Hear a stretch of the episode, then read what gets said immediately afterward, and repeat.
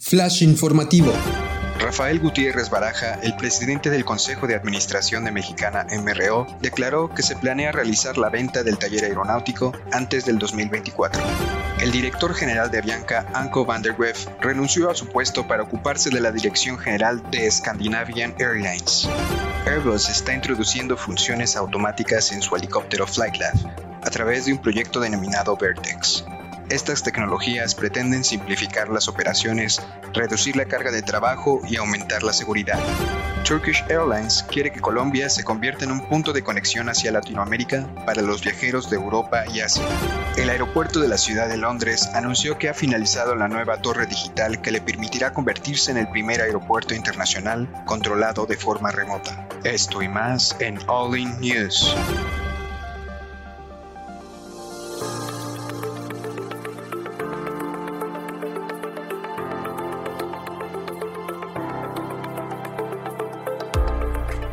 Estás escuchando All In News, el resumen semanal de noticias de aviación en español.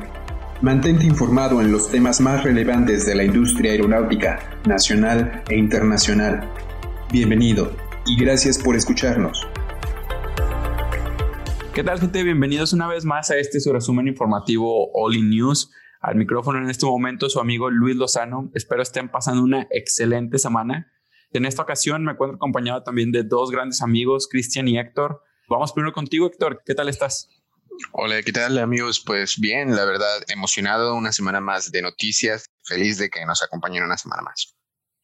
Así es, un par de cosas interesantes ha pasado esta semana. Vamos a en unos momentos entrar a detalle.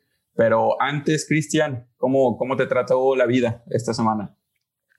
¿Qué tal, chiquillos? ¿Cómo están? Espero que todo ande bien por allá. Pues la vida creo que me trató bien. Estuvo muy movida la semana. Vimos bastantes cosas. Eh, creo que van a sembrar algunas ideas en las cabezas de todos los que nos están escuchando y pues muy contento de poder participar nuevamente con ustedes y pues traerles las noticias más eh, relevantes desde nuestro punto de vista. Yo traigo la primera nota. Quiero platicarles un poco de qué está pasando en Mexicana MRO. Como todos saben, Mexicana MRO es el taller de mantenimiento aeronáutico más grande de México uh, desde los últimos eh, 100 años. Este, este, pues básicamente, este, este, taller es lo único que sobrevive de la extinta aerolínea mexicana. Y bueno, pues eh, todo, todo principio tiene un fin y proyectan la venta de este taller para el año 2024. La página de Aviación 21 publica que el presidente del Consejo de Administración de Mexicana MRO, el señor Rafael Gutiérrez Barajas, dice que a más tardar en 2024 van a terminar de vender este, este inmueble con todo lo que tienen adentro. Al respecto, comenta que hay dos posibles interesados, dos muy fuertes. Un empresario que se llama Roberto Criete, que es el presidente de Kingsland eh, Holdings y es accionista de Avianca Holding y él desde inicios de 2020 declaró su inquietud de adquirirlo. Entonces ya por ahí hay una primera oferta. Y luego, del otro lado, hay otro señor que se llama Alfonso Pasquel. Este Alfonso Pasquel es, eh, fue presidente y director ejecutivo en Aeroméxico durante más de 10 años y, y, empieza como a decir, hey, tú lo vas a vender, pues yo te lo compro. Pero no todo está como nada más compro y vendo. También hay un, un poquito de historia atrás. Este MRO es parte de un fideicomiso de Mexicana que se llama Mexicana MRO 2000, 2100 o 2100 y dice que este fideicomiso dice que la venta del inmueble será completamente para los trabajadores de algo que se llama Nuevo Grupo Aeronáutico, conformado por las filiales Mexicana, Click y Link, que eran por las tres empresas de las que, de las que eran parte eh, el grupo mexicana, ¿no? Entonces, una vez que vayas y lo vendas, la lana que se acumule de ahí se la vas a, dispersar entre los, los afectados por la quiebra de Mexicana. Y se junta con otro problema que tiene Mexicana, si se acuerdan, de, bueno, Mexicana MRO, el año pasado platicábamos en abril, de hecho, un poquito despuésito que empezamos con temas de la pandemia, llegó el aeropuerto de la Ciudad de México con el MRO y le dijo, MRO, ¿sabes qué? La renta acaba de subir de precio y si tú me pagabas 100 pesos, ahora me tienes que pagar eh, pues 300. Entonces, el rango de precio de renta del espacio subió de 3 millones de pesos a 12 millones de pesos, un total de 144 millones de pesos. Entonces, pues si tu, tu, margen de ganancia era chiquito y si le, subes, si le subes la renta, pues obviamente tu margen se pulveriza. Esto también trae un problema, ¿por qué? Porque Mexicana MRO actualmente tiene contratos muy, uh, muy relevantes. ¿Se acuerdan? Platicábamos hace un par de meses que tenían estas modificaciones de, cargue, de, de aviones de pasajeros a cargueros de los 767 con una empresa que se llama Israel Aerospace Industries. Entonces, Israel Aerospace Industries tiene un contrato firmado con ellos y, y lo que dicen es que no los van a dejar colgados, pero yo creo que el contrato no va a llegar más allá de 2024. Este contrato, pues, pues debería transmitirse al nuevo dueño, si es que va a haber un nuevo dueño, porque yo honestamente no creo que vayan a, dejar perder el, el, taller, que tiene permisos, tiene instalaciones, tiene todo.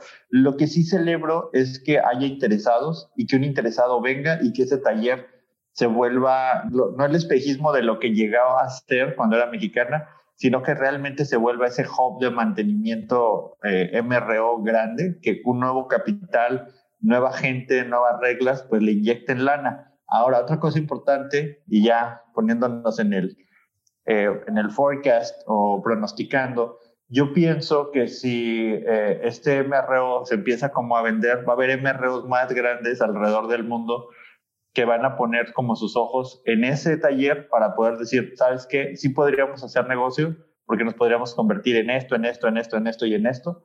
Pero también la situación actual por la que atraviesa el Aeropuerto Internacional de la Ciudad de México, que si bien se iba a construir un aeropuerto al lado, el aeropuerto de Texcoco, y ya no se construyó, y empieza con mucha incertidumbre, porque imagínense como accionistas, dice, y si se acaba el sexenio y ahora sí cierran el aeropuerto y me voy a quedar con activos donde ya no hay un aeropuerto, entonces como que se pone un poquito difícil. Yo, siendo sinceros, desde, o sea, si fuera mi bolsa, Cristian, yo no sacaba lana hasta que no se acabara el sexenio y ya, ya hubiera una decisión correcta o una luz al final del camino, porque ahorita creo es un momento de mucha incertidumbre y si se fijan, los tiempos 2024, pues no estamos ya tan lejos, estamos a tres años. Entonces, creo que eh, es un anuncio importante.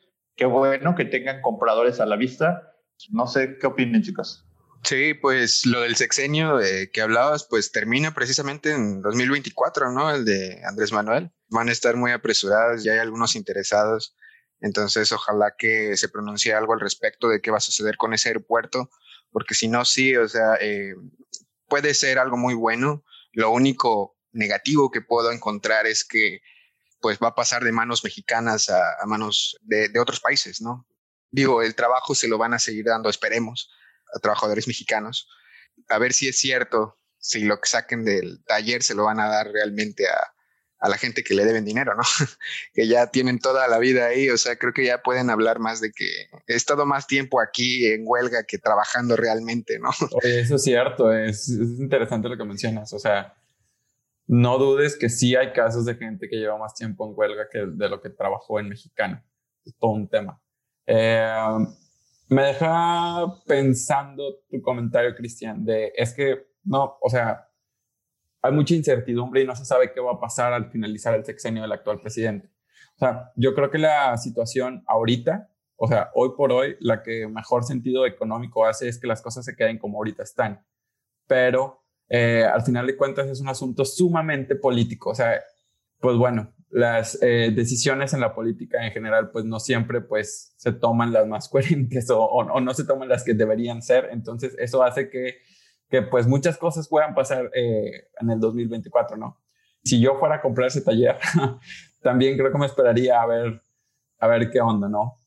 Sí, a ver si no también se les ocurre dejarlo a votación, ¿no? De, para público en general. O sea, tienes que consultar a, los especialistas, a los que realmente se van a ver afectados por esa decisión, no, no al público en general. Pero bueno, pues esperemos este, que, que se resuelva de la mejor manera, que todos salgan ganando, tanto a la gente que está ahí en huelga, tanto el próximo dueño de este MRO. Sería una lástima, ¿no? Que se pierda este, todo lo que se ha construido en todo este tiempo. Yo creo que es el MRO más importante de todo el país, ¿no, Cristian? Sí, definitivo. Yo, yo sí creo que es el más importante. Yo me postulo como escéptico porque hasta no ver la lana, eh, todo lo demás son, son puras especulaciones. Entonces, digo, si alguien realmente tuviera el interés de comprar ese MRO, ya lo hubieran comprado hace muchos años. O sea, creo que, creo que es nada más una, una noticia para poder hacer un poco de ruido, un poco de publicidad gratis, para decir, eh, está en venta, pero, pero pues aquí estamos sentados esperando que vengan a, a comprárnoslo, ¿no? Entonces creo que es publicidad gratis no creo que haya realmente una postura más allá de que una vez alguien en un restaurante le dijo, oye, ¿cómo das el MRO? No, pues en tanto. Ahora le chido, o sea, pero no significa que te lo voy a comprar, solamente fue como, pues pasaba y preguntaba a ver cómo lo vendías, ¿no? Pero vamos a ver cómo se ve, pero para mí, y si me permiten, a lo mejor pues soy una persona como, como muy acotada en mi pensamiento, pero para mí es publicidad gratis, no sé ustedes. Sí, y es que además, o sea, por muchos contactos que tengas o contratos que puedas eh, traer, o sea, si, si la renta igual está, o sea, excesivamente alta, o sea, 10, 10 millones más caro, también va a ser un reto si cambia de manos este taller, eh, el hacer rentable realmente las operaciones, ¿no?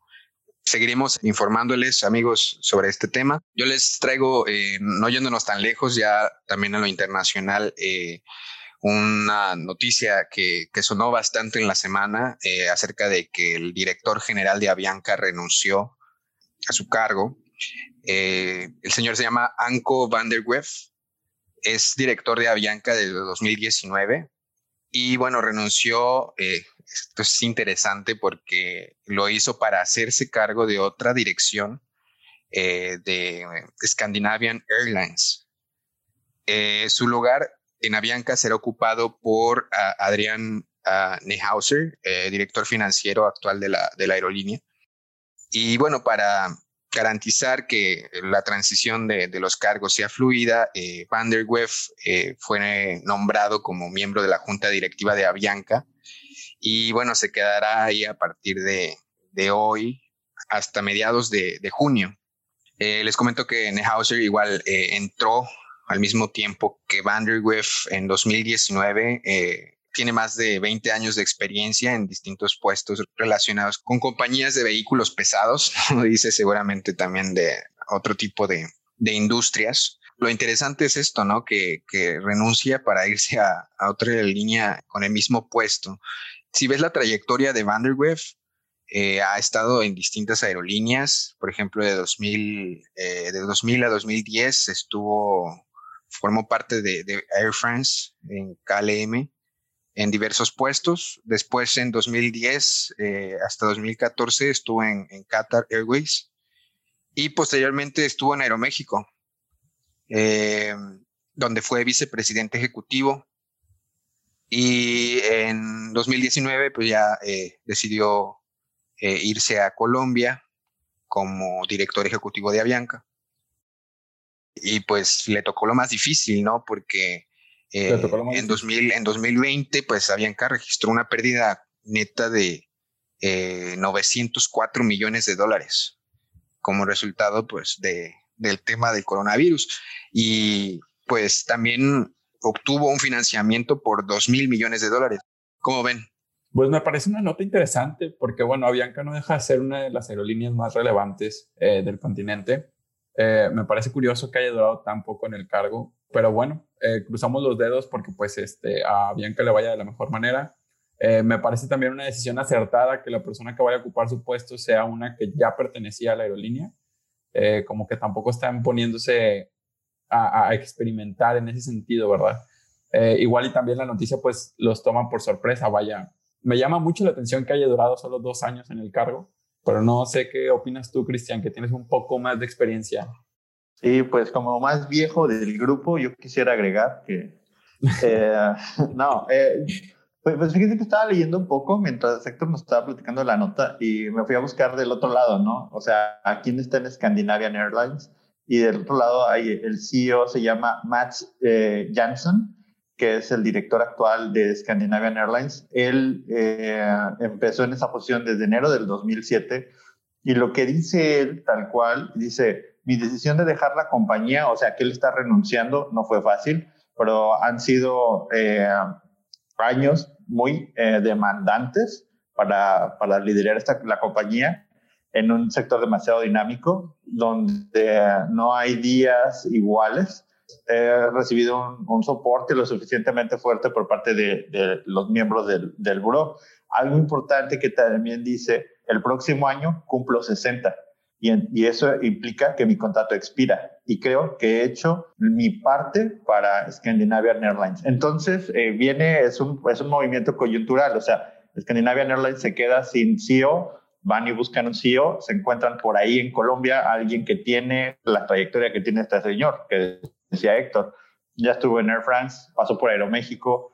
Entonces, creo que tiene con qué hacerla este, este señor, eh, eh, el actual director de, de Avianca y que bueno, pues llega a una aerolínea que es Scandinavian Airlines, que hemos platicado en otros podcasts, que también ha estado muy golpeada a raíz del brote de coronavirus. El mismo gobierno incluso la rescató. Pues le deseamos buena suerte desde aquí, siga cosechando éxitos. Sí, seguramente le pegaron en, en la cartera para poderse ir hasta allá, digo, en dos años. El dejar una aerolínea tan importante como Avianca, seguramente este, le, están pagando muy bien. Y bueno, sí es una nota importante, digo, ah, también Colombia va a estar dando mucho de qué hablar, ¿no? Entonces seguramente lo tuvo también en, en cuenta. Pero sí, le, le, deseamos lo mejor y que el que se queda a cargo también tenga las capacidades y bueno, empezaron los dos mismo tiempo en 2019. Entonces seguramente ha estado al, al, tanto de los movimientos y todo lo que se está haciendo. Entonces por ese lado se le va a seguir dando seguimiento, ¿no? Entonces se quedan en buenas manos. Así es. Este, bueno, pasando a, a otras noticias. Airbus prueba tecnología autónoma en helicópteros. Y bueno, a lo mejor podrán pensar que esto no es como que algo muy nuevo, pero chéquense. Lo que sucede es que Airbus está introduciendo funciones autónomas en uno de sus helicópteros llamado Flight Lab a través de un proyecto denominado Vertex. Las tecnologías pretenden simplificar la preparación de las misiones y pues reducir la carga de trabajo de, los pilotos, aumentando de esta manera también la seguridad. El proyecto consiste en que Airbus está integrando sensores y algoritmos basados en la visión para el conocimiento eh, de la situación y detección de, de, obstáculos. Básicamente lo que están haciendo es mejorar el piloto automático aún más para que pues sea tan avanzado que de cierta forma pueda este, realizar las tres fases de vuelo más importantes, ¿no? O sea, el despegue, el crucero y el aterrizaje. La directora de tecnología de Airbus también pues menciona y aclara que la misión de este proyecto no es avanzar en la autonomía, por contradictorio que parezca, como un objetivo en sí mismo, sino que están explorando nuevas tecnologías para ver con qué se topan. ¿Qué les parece? Eh, seguramente vienen trabajando también ya desde ese tiempo con, con este tema está excelente, o sea, que lo hagan sobre todo por la seguridad. Creo que es el, el punto, o sea, como dicen, no, no esperan que no tenga piloto, ¿verdad? Igual no te daría mucha confianza, digo. Eh, el tema de, de, los UAVs, pues ya lo hemos visto, este, eh, no sé si, si DJI tenga algo que ver, pero seguramente también cambió cómo se, se veían las cosas o, o, dio ideas, ¿no? De cómo se pudieran hacer las cosas. Ya ahorita los drones eh, hacen las operaciones solitos y igual si hay obstáculos, si hay viento, o sea, todo ya se puede hacer y si lo escalas a, algo así como un helicóptero, pues este, tampoco lo vas a dejar sin, sin piloto, ¿verdad? Porque hay que estarlo eh, evaluando. Si algo falla o lo que sea, pues tienes que estar ahí. Pero sí hacerlo más fácil y más seguro. O sea, y en condiciones que, si está lloviendo, si está oscuro. Hemos hablado de muchos eh, lamentables accidentes que chocan por poquito y la libra, ¿no? lamentablemente, pues fallecen también personas. Entonces yo creo que lo hacen más en ese sentido y me parece interesante. O sea, ya la, tecnología existe, pero que consigan los permisos, que lo certifiquen y que lo empiecen a implementar es algo. Es que mira, sí es. yo creo que, eh, pues, en resumen, pudiéramos decir que, o sea, traen lana, traen dinero y andan creativos e inspirados. Entonces, yo creo que por ahí iba, Airbus, pero ¿cuál es tu opinión, Cristian, al respecto? Pues igual que la de Héctor, creo que, que esa parte de, de, todo ese aprendizaje que hemos tenido de drones en los últimos, pues, ¿qué te gusta? 10 años ya, empieza como a aplicar en esta tecnología que pues ha estado ahí siempre, pero que estos modelos disruptivos de aviación, como el caso de los UAVs, los drones, terminan de agregar dispositivos de seguridad y creo que era algo que ya tenía que pasar. O sea, yo tampoco veo que una computadora reemplace a un ser humano, siempre vamos a necesitar a alguien que monitoree esa computadora, estoy completamente de acuerdo. Sin embargo, sí es importante poderle dar cada vez más dispositivos de seguridad al piloto, de tal manera que el mismo piloto, si quieres, si, si deliberadamente trata de hacer algo que es peligroso para él, para los pasajeros que lleva a bordo, el mismo avión lo detenga, ¿no? Le diga, ¿sabes qué? Es que eso no lo puedes hacer.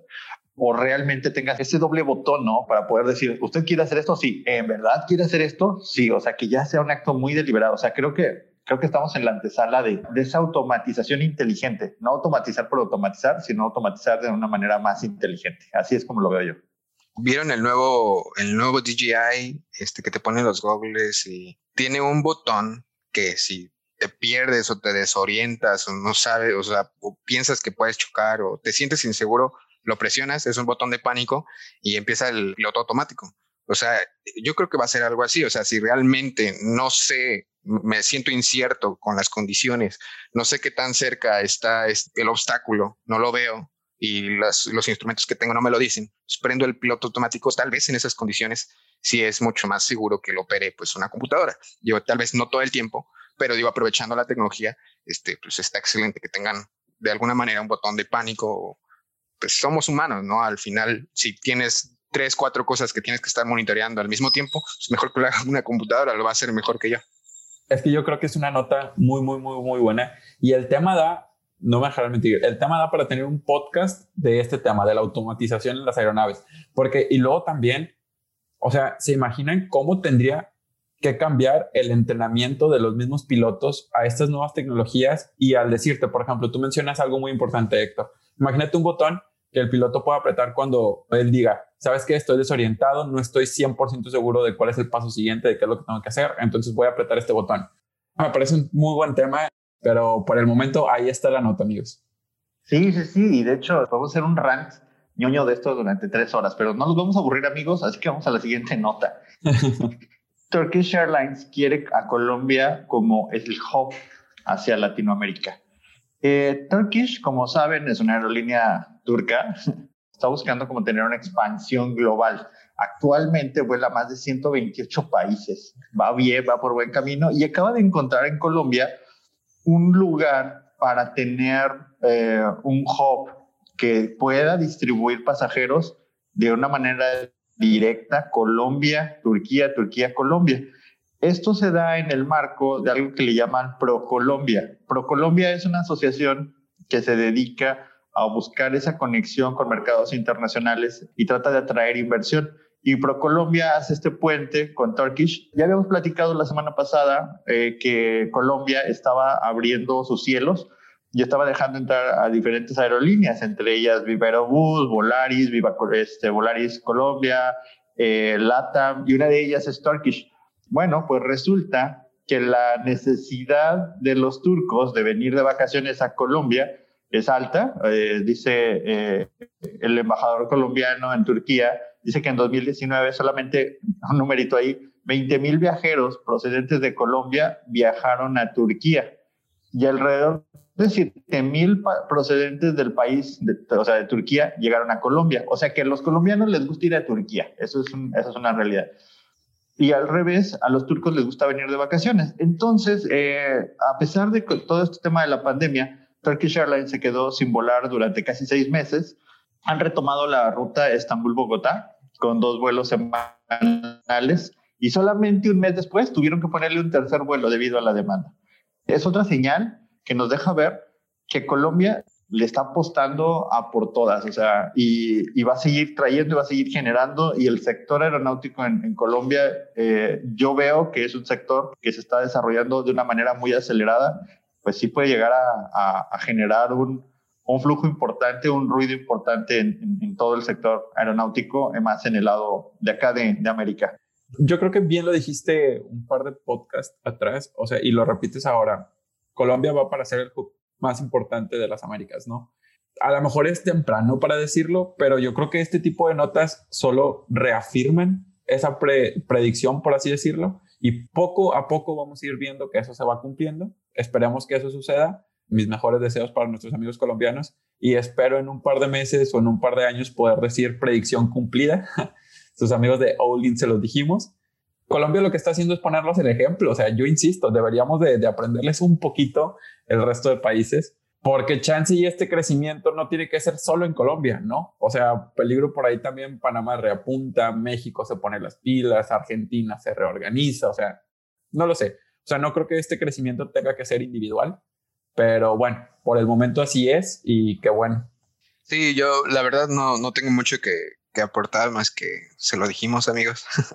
eh, y nos gustan las predicciones aquí en, en, en All In, no es la primera vez otra predicción que hicimos el año pasado eh, acerca de el aeropuerto de London. Oficialmente es el primer aeropuerto internacional con una torre de control remota.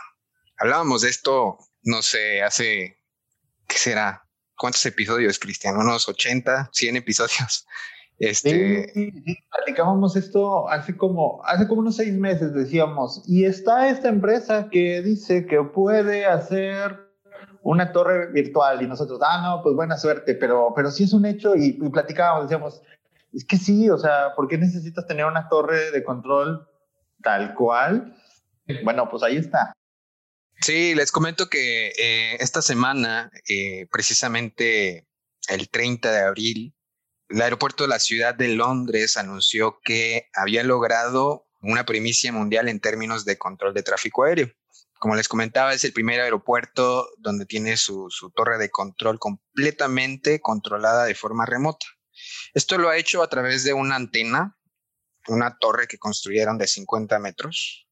Es una torre digital que conecta eh, Sandwich, es un lugar que está más o menos a 115 kilómetros de distancia, y desde ahí se dictan los movimientos del aeropuerto.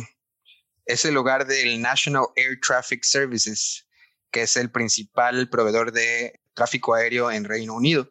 Según el aeropuerto, los controladores de, de Sandwich obtienen una vista de 360 grados y de hecho hay unas imágenes por ahí que me encantaría que las vieran, seguramente las vamos a poner en Instagram porque están muy padres. No sé si han visto la película esta de Ender Game, de un niño que, que dirige una flota interestelar y tiene una pantalla por todos lados y ve 360 grados. Hagan ni cuenta eso, parece ciencia ficción. Está increíble las, las tomas que tienen. 16 cámaras sin sensores de alta definición montados por todos lados. Pueden superponer datos digitales en sus pantallas para proporcionar una vista de, de realidad mejorada. O sea, tienen realidad virtual y ahí se van a poder hacer muchísimas más operaciones de lo que se, se pudieran hacer en una torre de control normal. Y bueno, este tipo de tecnologías y sistemas ya se había sometido a pruebas desde antes. En Suecia ya hay algunos aeropuertos más pequeños que no son internacionales con esta tecnología. Digo, no a esta escala, porque este es el primero internacional. Pero desde 2019 se veían ya eh, que se pudiera eh, hacer realidad, ¿no? Y ya toda la parte de certificación y ahora sí la inversión que le hicieron, de verdad es, es increíble lo que lograron.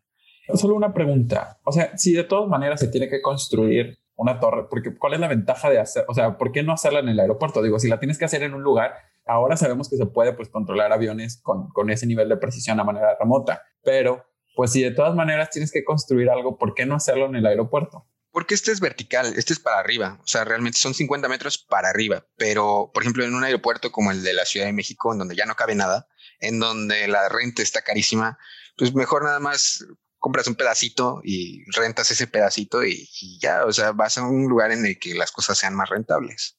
Sí, sí, sí. Lo pones en un WeWork, o sea, abres la, abres la oficina de un WeWork y ahí pones tu torre de control. O sea, yo creo que, que, que, a eso se refiere, ¿no? A la movilidad. Así sí, así sí se las compro. pues bueno, les voy a pasar las, las imágenes, de verdad es, este, es algo muy padre, sobre todo porque pues normalmente una torre de control pues tienes vista este, también 360 grados, pero no tan, no tan buena. O sea, realmente con todas las cámaras y la tecnología que tienen, es, se ve muchísimo mejor.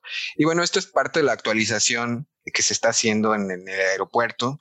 Se planea hacer una expansión de la terminal, pero eh, se terminó haciendo una pista para que pudieran este, eh, regresar por ahí sin que estorbaran en, en, una de sus pistas. Hicieron esa... Una calle de rodaje. Una calle de rodaje y esta torre. Realmente están apostando mucho para ahorita que se están reactivando las cosas en Europa. Pues ciertamente va a poder agilizar y tener un mayor número de, de pasajeros y va a haber muchos beneficios en los próximos meses con esta nueva torre de control. Oye, sí, es que ahorita, ahorita dijiste, bueno, en una torre de control también tienes la visión 360 grados, pero no tan buena como la de las cámaras. Porque sí, o sea, imagínense que en la cámara estás viendo el avión, pero a lo mejor la misma pantalla te puede arrojar ahí donde tú estás viendo el avión en vivo en tiempo real, te puede arrojar ahí mismo arriba en una etiquetita, eh, no sé, eh, a qué destino se dirige, eh, cuánto tiempo lleva en esa posición, cuáles fueron las indicaciones que les dio el último controlador. O sea, el número de vuelo, a qué velocidad va rodando. O sea, no, es, es increíble lo que se puede hacer con, con, con, este tipo de tecnología. Entonces habrá que estar al pendiente. Y cruceamos los dedos porque no se tarde tanto en llegar a Latinoamérica. sí, pues a ver, en los próximos cinco años esperemos que podamos hablar de, de tener algo, algo así por acá. Pero bueno, eh, ya, ya, acabamos con las notas eh, oficiales. Y Luis, esta, esta semana tú nos traes la nota curiosa, ¿no? Así es, este, como nota curiosa, no sé, digo, es algo que se ve bastante en las películas. No sé si se han puesto a pensar en el tema sobre qué es lo que pasa cuando pues un avión, la cabina de un avión se despresuriza. El pasajero promedio se puede dar cuenta de este suceso cuando las mascarillas de oxígeno caen de la nada este, justo enfrente de nosotros. Eh, desde ese momento nosotros podemos saber que el, que el avión, que la cabina del avión pues está en este estado de despresurización. Y es, es algo que puede resultar pues un poco inquietante porque no es como que algo que se ve todos los días, pero a pesar de esto nosotros tenemos que saber que pues es un procedimiento, vaya, sí de emergencia, pero pues es, es un procedimiento pues, ¿cómo decirlo?, de rutina para un piloto que está bien entrenado, ¿no? Entonces, eh, me gustaría explicar pues en qué consiste para que también nuestro público eh, le vaya perdiendo el miedo a este tipo de escenarios, ¿no? Eh, porque chequense, básicamente son tres etapas o tres fases, por así decirlo. Lo primero es que pues el que una cabina se despresurice, automáticamente lo que resta del vuelo se convierte en una maniobra de emergencia. La palabra emergencia a lo mejor nos puede como desconcertar un poco y asustar, pero bueno, es importante mantener la calma. Lo primero es hacer este, este descenso de emergencia donde pues el avión al nivel de vuelo que se encuentre, no sé, pueden ser 18 mil, 24 mil, 32 mil, 36 mil pies, lo que sea, pues tiene que realizar este descenso de emergencia hasta 10 mil pies en menos de 14 minutos, que es más o menos lo que dura, por ejemplo, el tanque de oxígeno de una 320, para que se hagan eh, una idea. Tienen 14 minutos para llegar hasta esta altitud. ¿Por qué? Porque, bueno, hay que recordar que entre más subamos, eh, hay menos oxígeno en el aire. Entonces, eh, esa es el, como la frontera que, se tiene ya reconocida. A 10.000 pies, el cuerpo humano puede funcionar eh, normal sin necesitar ese suplemento de oxígeno extra. Por eso, es lo primero que tiene que hacer el piloto, buscar llegar a esos 10.000 pies. Después es comunicar, ¿no? Tiene que comunicar lo que está pasando en el avión mientras busca llegar a esa meta tienen que recalibrar su altitud, tienen que rehacer este, pues, su ruta de emergencia, tienen que pensar a qué aeropuertos puede llegar, si se tiene que desviar, si conviene regresarse. Eso es el tipo de pues, decisiones que tendrían que evaluar en cabina y pues tratar de tomar la que lleve el vuelo pues en mejor sentido, ¿no? Y por último, es comunicar y aconsejar a los pasajeros, porque pues como comenté al inicio, es muy común es muy, muy, muy común que nos asustemos ante este tipo de escenarios, no es como que una reacción natural del ser humano. Eh, y aquí es donde entra el trabajo tan importante de los tripulantes de cabina. O sea, porque ya lo que resta es colocarnos de manera adecuada las mascarillas y que pues los tripulantes de cabina, los sobrecargos, nos indiquen cómo y pues también ellos nos ayuden a mantener la calma hasta pues lograr un aterrizaje de manera segura. Entonces, pues bueno, esta fue la nota curiosa de esta semana. Esto es lo que sucede cuando un avión se despresuriza. Es importante recordar que pues lo más importante de todo, lo más, más, más, importante de todo es que todos a bordo en el avión tenemos que mantener la calma. Desde los pilotos hasta el pasajero de la última fila eh, tienen que mantener la calma. Pero bueno, dicho este comentario, yo les hago la siguiente pregunta, amigos. Sabiendo esto y conociendo pues el ambiente aeronáutico, conociendo cómo funciona un avión, teniendo ya la información que les acabo de compartir, ¿creen que ustedes mantendrían la calma? Le hago la pregunta al público en general pero me gustaría escuchar sus comentarios, Héctor y Cristian. O sea, imagínense que ustedes van en un vuelo Monterrey-Cancún y de repente las, las mascarillas en plena altitud crucero caen enfrente de ustedes. ¿Qué harían? ¿Se asustarían? ¿Mantendrían la calma? Yo en lo personal, eh, ya me ha pasado. Sí, sí he tenido oportunidad de que se caigan las mascarillas pero la única vez que me ha tocado fue un error, deliberadamente y por error, y el piloto se disculpó, así de que, eh, este, discúlpenos, se las mascarillas, fue un error aquí en cabina, no está pasando nada. Eh, a, mí la verdad, como que en lo personal sí como que me da un poquito igual, porque creo que no tengo ningún control de lo que pueda estar pasando, entonces como pasajero se caen las mascarillas, pues, pues buscaría mantenerme calmado, pero sí, en mi experiencia, esa vez que pasó, la gente se volvió loca, o sea, literalmente la gente empezó a gritar y la gente empezó a llorar. O sea, o sea, como que eh, eh, fue para mí como más el shock de ver a la gente. O sea, realmente yo no supe ni cómo reaccionar. O sea, en el primer minuto que eso pasó, se cayeron y yo así de que qué está pasando. Y la gente inmediatamente mascarillas, llanto y gritos. Entonces, eh, pues, y ya a los dos segundos, o sea, pasó un segundo y al siguiente segundo el piloto estaba, pasajeros, no se preocupen, no está pasando nada, solamente activamos sin querer las mascarillas y ya, la gente se acababan los gritos y los llantos, pero en lo personal creo que sí, insisto, en mi, punto de vista, no sé Héctor, tu reacción, pero mi reacción sería así de que, bueno, pues creo que tengo hechas las paces con el mundo y pues no tengo control de esto. Sí, sí, sí. O sea, y además, o sea, sabiendo esto, no, no necesariamente representa pues un, peligro o, que pueda pasar algo, ¿no? O sea, siempre hay procedimientos como acabamos de ver. Y pues, como dices, este Luis, yo creo que sí es algo instintivo, si es la primera vez que te toca, o sea, creo que estaría excelente que, o sea, si al principio, pues las sobrecargos te dicen, si pasa esto, te lo pones, primero póntelo tú y luego se lo pones al que está al lado si necesita ayuda. O sea, sí te dicen que tienes que hacer, pero en ese momento puede ser que se te olvide, ¿no? O sea, imagino que pudiera ser hasta incluso en lo que esperan, en la terminal esperan su vuelo, pues pudieran ponerse unos lentes de realidad virtual y ver qué pudiera pasar en ese tipo de escenarios. O sea, que no sea la primera vez que experimentas algo así, ¿sabes? O sea, porque si es la primera vez, pues sí te pones, o sea, ¿qué hago, no? O sea, hasta te quedas en shock ni siquiera te lo pones tú, o sea, te quedas, ya se lo puso señor, póngaselo, o sea. Es que ese tipo de situaciones se hablan y se practican y se entrenan, no solo los tripulantes, o sea, cualquier persona que se ha subido a un avión sabe que lo primero que se hace mientras el avión rueda a pista es esa explicación, es, oye, esto puede pasar, esto las mascarillas pueden caer, puede que ocupes el chaleco salvavidas que está aquí abajo, o sea, eso se habla, pero al momento de vivirlo, yo creo que pues es normal esa reacción de, hey, o sea, alerta, ¿no?